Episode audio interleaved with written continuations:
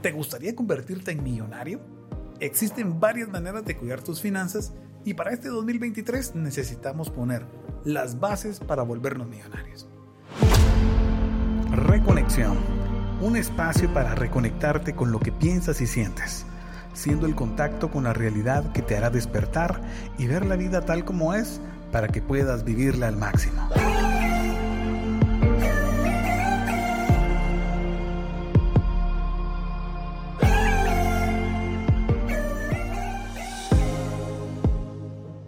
¿Cómo estás? Mi nombre es Luis Montúfer y este año me propuse hacer un presupuesto desglosado y escuchar tres audiolibros de finanzas que creí que me iba a llevar todo un año, pero ya llevo dos. Pesado. Hola, mi nombre es Guillermo Gerardo y este año me propuse eh, terminarlo con un ahorro de 4 mil quetzales en, en, caja, dijo, libre, ¿no? En caja chica, no, Buenísimo, mano. Qué buena onda. ¿Y tenés más o menos cómo lo vas a ir ahorrando mensualmente? Sí. ¿O es con el cuchumal? No, esa es aparte de los Ah, cuchumales. pedir. Entonces tomé, por ejemplo, lo dividí, aprendí a dar pequeñas Ajá. cuotas. Lo dividí en 365 días. Entonces tengo que echar esa cuota diariamente. Qué pelado. ¿Me llegas? Así es como tiene que ser, vamos, si no, uno no hay modo que ahorre. Me dijiste 4 mil euros, es la onda. Ah. Pues imagínense, mucha, un joven de 21 años, moreno, de 1,68, que vive en un barrio marginal, pero que quiere superarse, pero que tiene una deuda de más de 180 mil quexales. 180 mil, pues es un, bueno, tal vez para muchos no, pues, pero para nosotros creo que es un buen billete, vamos. Así estaba yo, cabal. Ese era ese, ese era yo, amiguitos. Con un sueldo de 3 mil quexales, tenía que saldar esa gran deuda, ¿no? grandísima. Yo la miraba como un algo probablemente inalcanzable. Uno cuando se quiere meter a esos tipos de deuda, vos decís, no le miras, también le puedes ver el principio, pero no miras cuándo vas a terminar. El, ca- el café ya no me sabía igual. ¿A vos te habían dado movimientos involuntarios de tu cuerpo, vos, tipo Parkinson alguna vez? No, yo hasta esos niveles no he llegado. Que... A mí me daban movimientos involuntarios en la mano, a vos, así. Pero era por el Del estrés. estrés. de- Ajá, porque ponerle, yo estaba terminando. Vivías en el futuro. ¿eh? Yo estaba terminando de pagar en el banco y ya tenía que, ya, ya sentía que venía el otro mes, vamos. Entonces tenía una deuda para ocho años que gracias a Dios fue cancelada en cuatro años, siete meses, gracias a estos consejos que queremos compartirte. Como hablábamos el episodio anterior, eh, este, este, este tema no es de economías sacadas de libros, sino realmente de economías reales como las que viven la mayoría de, de guatemaltecos. Eh, decía yo que una de mis metas era ahorrar cuatro mil quetzales, que para muchos puede ser como muy poquito, pero para la economía que yo llevo actualmente, pues es lo que se me permite, ¿va? Y eso es algo que también aprendí, aprendí a través de reconexión, de los libros que hemos leído, de que uno debe de aceptar su realidad. Sí, Y cuando uno no acepta esa realidad, uno sigue creyendo que, que tiene una economía como la tuvo algún día, porque yo sí manejé una economía antes de que a mí mil quetzales, No era ni rosca. pero ahora digo 20, que, 20 Ahora quetzales, pero logré acomodarme en mi mente a que viera la realidad y es lo que realmente yo puedo. Y hoy prefiero ser sincero conmigo mismo, que yo esté bien y que yo esté en paz. Porque también estuve como vos en ese en esa adrenalina de, de que tenés, en teoría, tenés dinero, pero a la vez no tenés porque ya se debe todo. Entonces Claro. antes ganaba yo un sueldo muy alto, pero no me quedaba efe- eh, Nada para de efectivo, no me, no me quedaba muchas veces ni para comer, porque todo se iba a pagos. Sí. Actualmente, en mi economía que es eh, más, es baja, pero me alcanza para mi comida, para darme mis gustitos.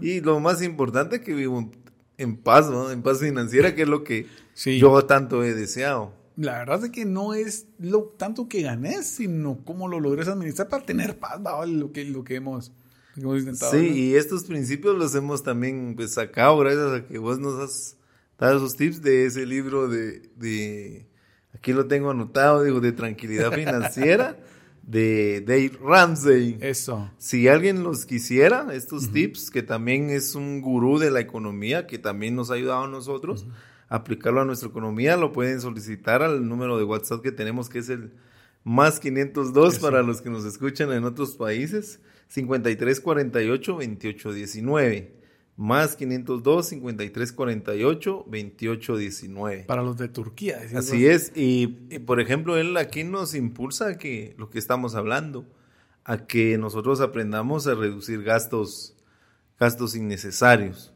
Me considero un comprador compulsivo, tal vez porque eh, tenía la posibilidad de, decía, en teoría tenía dinero, mi dinero que yo devengaba, y manejaba un crédito muy amplio de, lo, de las entidades bancarias. Entonces uno cae en, la, en el error de creer que ese dinero es de uno. Entonces yo me gustaba algo y... Tómalo. Lo compraba, no, no miraba como ahora que voy a comer del... Miro más el lado derecho, digo, que el lado izquierdo para ver cuánto vale y si me alcanza. pues. Fíjate que en una de las cosas que... Es que todo esto tiene que ir amarrado a tu conciencia, vos. Bien lo decías vos, lastimosamente muchos de nosotros ya no nos podemos dar el lujo de vivir la vida que llevábamos antes, por diferentes razones, porque te quedaste sin trabajo, porque te redujeron el sueldo, porque ya tenés un hijo, o ya te salió el otro hijo, o porque tenés deudas, por cualquier otro tipo de ondas. Lo jodido es de que uno quiere seguir viviendo el estilo de vida anterior cuando el dinero ya no te alcanza para seguirlo viviendo. Y entonces uno sacrifica muchas cosas por mantener la misma comodidad, cuando uno debería de empezar a apretarse en algunos unos gastos que son innecesarios. En una de esas, ponerle, yo tenía dentro de mi presupuesto gastar 150 quexales mensuales en el trabajo. O, sea, ya en el presupuesto yo sabía que eran 150 y yo decía, aquí los tengo y en mi sobrecito. Como ya los tenías presupuestados. Me lo, que, me lo gastaba vos. Entonces tal vez yo ya llevaba almuerzo, ya llevaba desayuno, ya llevaba cena pero, muchachos, sale talona, pidámoslo. Mm. No talona, sí, hombre, jale. Entonces al final decía yo, esto no lo necesito. Si había cenado, ya había cenado en la noche y muchachos quieren pizzita, entrémosle a la pizza. Cuando son cosas que uno puede empezar a dejar de hacer. Una de las cosas que también nos habla este, este libro de tranquilidad financiera y este otro que era que te decía yo que acabo de terminar de escuchar que se llama La transformación total de su dinero que este concurso te podemos pasar el, link del audiolibro, que tal vez es un poco más fácil, más digerible el, arroyo. Me encantó porque este te enseña cómo ahorrar un porcentaje de tus ingresos cada mes, que era lo que yo no hacía tan así, tan abruptamente. ¿Sabías que en Guatemala los intereses que paga el banco van del 1%, del, no, del punto 1 hasta el 8.5 anual? En Guatemala las cuentas bancarias, ya sean monetarias o de ahorro, incluso algunas de, inversión, pagan intereses al cliente. Ahora viene el dato. ¿Cuánto deberíamos de estar ahorrando mensualmente? Es complicado para las personas que son de aquellos que no tienen un, un ingreso fijo, vos que no tenés un ingreso fijo, porque puede ir variando esta onda. Pero para el montón de personas que ya tienen su ingreso, deberíamos de estar ahorrando lo que das a la iglesia. Tu el, diezmo. El diezmo, pero no se lo estés quitando al pastor ni al padre. Sí, no. Esa parte. esa parte es, es que es complicado, porque vos tenés que... En teoría, los que nos enseñaron a dar el diezmo, nos los enseñaron a dar tu 10%, tal vez no a la iglesia, pero sí en, en actividades afines a ello, a vos, que, que ayuden a las demás personas. El otro 10% que me enseñó mi mamá era darlo a, la casa, vamos. O sea, en ese tiempo cuando estaba viendo a mi mamá, bueno, desmochate, ajá. Y que gracias a Dios me ayudó un montón para cuando ya estaba casado, para que no me doliera tanto comprar el, papel del baño, vamos, que uno no lo compra. Pero deberías de tener dentro de tus ahorros un 10%. Lo sé, se escucha jodido. Pero uno debería de guardarlo para uno porque vos sos el principal. En algún momento de la historia lo vas a necesitar. Sí, otro de los consejos que, podemos darte, o te, puedo dar, que lógicamente es una idea extraída de, este libro, es que uno debe de tener un presupuesto. Y más importante que tener un presupuesto, seguirlo. Porque lo que hablábamos, uno puede tener escrito que así va a ser, pero en la práctica, en lo, en lo tangible, en lo corporal, no lo seguís y al final la, así como dice la Biblia, la paga del pecado es la muerte en la economía es la paga de gastar más es el endeudamiento y la pérdida de la paz. Como decía yo, realmente, si tenía un talón de Aquiles o cuál podría ser mi talón de Aquiles, actualmente pues no lo tengo porque soy consciente de lo que, de lo que tengo, de los compromisos que tengo que, que adquirí, que no me los puedo quitar, no puedo decir ya no quiero pagar la luz ni el agua. Y entonces eso me hace ser responsable con mi presupuesto que lo acomodé a mi economía. Eh, mi esposa a veces me pregunta porque yo he recibido algunos cuchubales y me dice que cómo es que lo... ¿Cómo es que, ella mira que, tengo, que, que, tal vez compramos un helado o, una hamburguesa y yo le digo aquí tengo? Pero es eso, porque ese talón de Aquiles que tenía antes, que era un comprador impulsivo, lo logré cambiar y transformar en ser un comprador consciente. ¿Me sirve?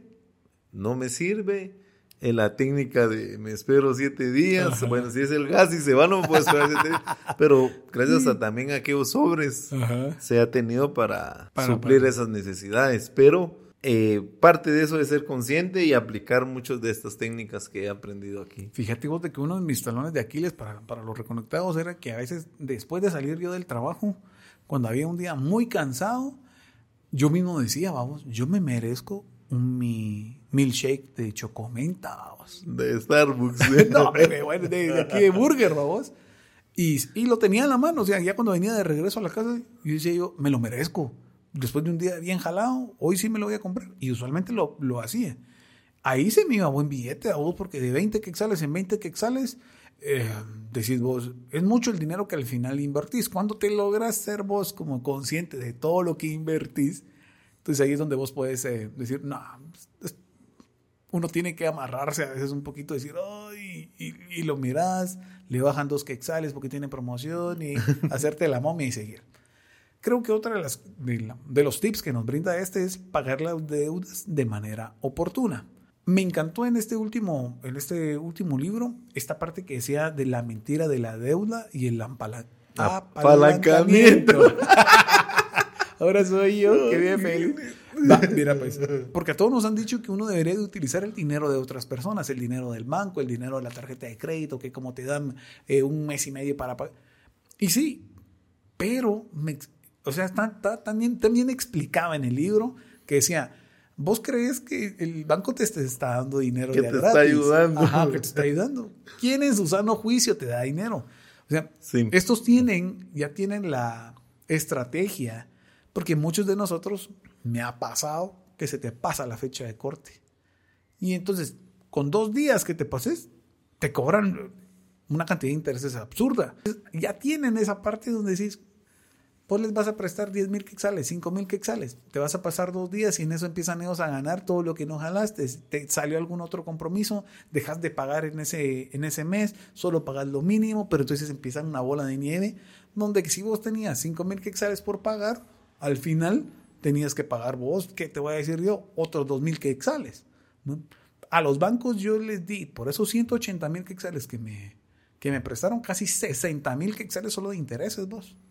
Creyendo yo que me estaban haciendo un, gran favor. Tal vez el favor de salir de la, para poder adquirir la onda rápido, tal vez sí. Pero es una mala estrategia querer uno utilizar el dinero de alguien más o utilizar en estos casos la deuda para poder meterte vos a alguna otra deuda. Mi mamá siempre me lo dijo, y a vos te lo he dicho, vos. Mi mamá me decía, si quieres comprarte algo, comprarlo en efectivo y comprarlo cuando ya tengas el dinero.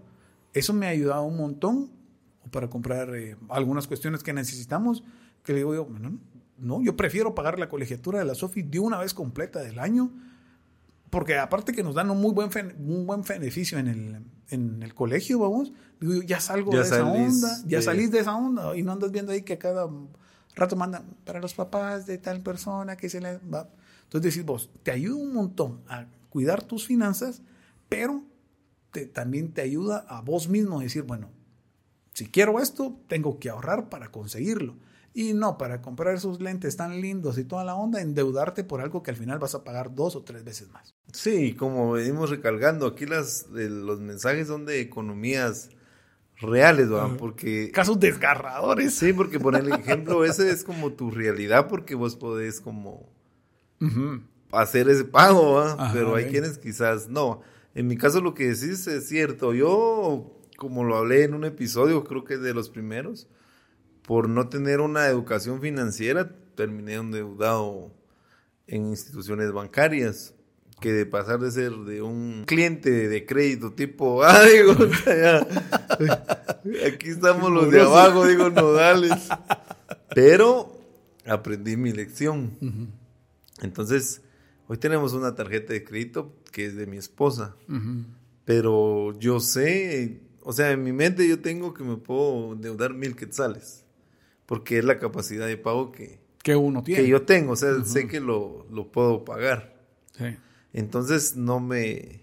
No te salís de no me salgo. Pero hay ocasiones que me, se me, por diferentes circunstancias, como decís, que uno no tiene control, que uno espera ciertos dineros. Y ciertos dineros. Ciertos dineros, cierto dinero. Y, y no cae. Y no cae. Entonces sí hemos usado el, la tarjeta de crédito. Pero eh, hasta ahorita nos ha funcionado porque lo hemos pagado no pago mínimo. Sí. Hemos pagado el, el total y hasta dejo un quetzalito más, digo. Toma, hijo de su madre. Pero todo esto lo aprendí de una manera... De mala forma. De mala forma porque durante mucho tiempo, como lo hablábamos al inicio, estaba endeudado ganaba mucho dinero, pero cuando ya empezaba a repartir y a pagar, no me quedaba Me queda más dinero ahora que mi economía o que percibo menos, pero soy un comprador consciente, ya no soy impulsivo. Sí, y mira, el que no te el que no uses tarjeta de crédito, tampoco te estamos diciendo que no la uses. Yo también tengo tarjeta de crédito y nos ha servido mucho porque en algunas de ellas nos dan muy buenas ¿qué? opciones de retorno. Ajá. Entonces vos decís, está bien, en algunas te devuelven hasta el 10%, 15%, pero el chiste es de que vos tenés que saber controlar tu dinero. Sí, tal vez la clave tuya es que vos tenés el dinero ahí. Gracias a esos ahorros. o sea, yo sé pues que vos lo tenés ahí. Que en cualquier caso decís, va, aquí está. Aquí está, pero ¿cuál ha sido el problema de de la mayoría, porque yo también pasé por ahí, es que no tenemos ese dinero y nos endeudamos. Ajá, ahí y, está la onda. Y cuando llega un problema no tenemos la capacidad de decir agarro de aquí porque ni ahorro tenemos. Entonces es, un, es muy diferente usar tu tarjeta de crédito sabiendo que vos tenés un dinero ahí para que para cualquier circunstancia decís, bueno, aquí está, a que no tengas nada y es ahí donde empieza esa snowball. Y sí, mire, pues tampoco les estoy diciendo que tengo el billete. Ya, ya, ya empezó las extorsiones a este número. no, pues, porque a mí también me llevó la vieja, babos. Nunca, nunca gané bien. Babos les comentaba que, o sea, me quitaban en la casa el pisto, pues, tenía que pasar billete a otros lados, a la segunda familia. Pero entonces, en muchos años de mi vida, yo, a mí me llevó la vieja. O sea, al igual que a vos, no me alcanzaba el dinero. Llegaba el 20 de cada mes y yo, viejo, Fíjate que no me alcanza mi papá. Mi hijo, pero ¿qué es el pisto? Va, ¿Qué es el ajá, pisto? que, ajá, alguna no, casera, no que puchica. Nada. Va, entonces, hasta que, hasta que al final te, me volví consciente. Y como te decía, yo pago la onda del colegio, pero ahora lo que hago es de que ahorré inicialmente para hacer ello, para poder hacerlo. Entonces ahora lo tengo, por eso te decía yo que en, en esta onda tengo un presupuesto desglosado, porque el colegio al final me termina dando como una una colegiatura y media de gratis, ¿va? vos y pagas completo. Entonces, lo que hago es desglosar lo que voy a pagar con, anterioridad, vos lo estoy, estoy, ahorrando lo que estoy, lo que voy a pagar el, otro, año, ahorita. vos? Entonces al final te terminas ahorrando billete, que es a lo que queremos llegar. No es de que tengamos el billete completo, no es de que vos digas, ah, estos porque tienen pisto, que me han chingado, sino porque vos también, si uno pudo salir de esta onda, no van a poder salir los reconectados, que muchos de aquellos tienen muy buena mentalidad, una mentalidad muy ágil y geniales para las finanzas. Algo en lo que yo no soy muy bueno en la habilidad numérica. Muy bonita la casaca y todo, pero para que vos no te nos aburras, vamos a dividir este episodio en dos para que el próximo lunes también puedas escuchar los otros tips que tenemos, porque creo de manera real que esto te puede ayudar a vos, a tu familia, a tus finanzas. Gracias por el favor de tu audiencia. Si te parece bien lo que has estado escuchando, por favor ayúdanos compartiendo este podcast para que podamos llegar a muchísimas más personas. Esperamos escucharnos el próximo lunes.